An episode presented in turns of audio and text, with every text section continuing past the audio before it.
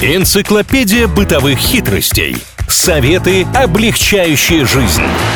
Великий упроститель на правильном радио. Сегодня будем пытаться упростить нашу жизнь не только старыми добрыми лайфхаками, которые подсказывают люди в сети, но еще и научными советами. С вами Илья Андреев, Маша Сафонова. Всем здравствуйте. Всем привет, у меня очень классный лайфхак, такой простой, житейский, но очень необходимый в крайних случаях, особенно зимой, если вы отправляетесь в магазин за новыми джинсами. И вот примерять вам их категорически не хочется, но подойдет или нет определенная модель, все-таки как-то надо проверить. Одна тиктокер блогерша рассказала своим фанатам, что вы можете прийти в магазин, взять джинсы и обернуть вот эту часть, которая потом предназначена для расположения на талии, вокруг шеи. Если края джинса прикоснутся, но не будут накладываться друг на друга, значит модель должна сесть на вас идеально. Ну давайте так договоримся. Налезть идеально. А вот вопрос сидения, это, конечно, уже другой вопрос. Ну то есть не любая же модель мне подходит. Какая-то обтягивает мои выгодные части тела. Так говорю, как будто меня это конкретно волнует. Я думаю, все-таки про женскую аудиторию больше речь. Слушайте, ну избегая примерки, вы всегда рискуете остаться не с тем, что вы хотели получить изначально. Но тем не менее, если вам действительно вот лень снимать брюки, снимать подштанники, всю эту процедуру проводить, то можете воспользоваться ее лайфхаком. Мне кажется, классная затея. А еще она потом напомнила, что можно же взять просто ниточку и обернуть ее вокруг талии, а затем вокруг штанины, и тем самым тоже понять, насколько хорошо они подойдут вам. А я подумал, что если вы сильно торопитесь, можно просто набрать джинсы, которые вам приглянулись, и вернуть в течение 14 14 дней по закону. Или вообще никуда не идти, а сделать интернет-заказ. У меня для вас лайфхак от ученых. Команда из Великобритании и Нидерландов провела необычный эксперимент и выяснила, что человек, когда врет, полностью практически копирует жесты собеседника. Это случается потому, что мозг максимально загружен. Он прям в процессе, чтобы придумать, как бы соврать, а посылать сигналы телу он не успевает. И поэтому не авторские движения получаются, а какие-то повторяющие повторяющиеся. Поэтому вы стоите, если подозреваете, что человек вам врет, почешите, например, нос. Скорее всего, собеседник, если он лжет, тоже почешет нос. То есть ему не лень придумывать, как вас запутать, но лень придумывать, как двигаться в этот момент. Ну, просто в данном случае, особенно когда человеку нужно прям соврать, он не подготовлен, он в процессе, мозг не успевает делать два дела одновременно. Хорошо, спасибо, возьму на заметку и прямо сегодня, мне кажется, буду пытаться всех провести, используя ваш лайфхак. Ну, а лжецы тоже пользуйтесь на здоровье, пытайтесь себя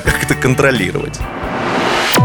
Великий упроститель на правильном радио.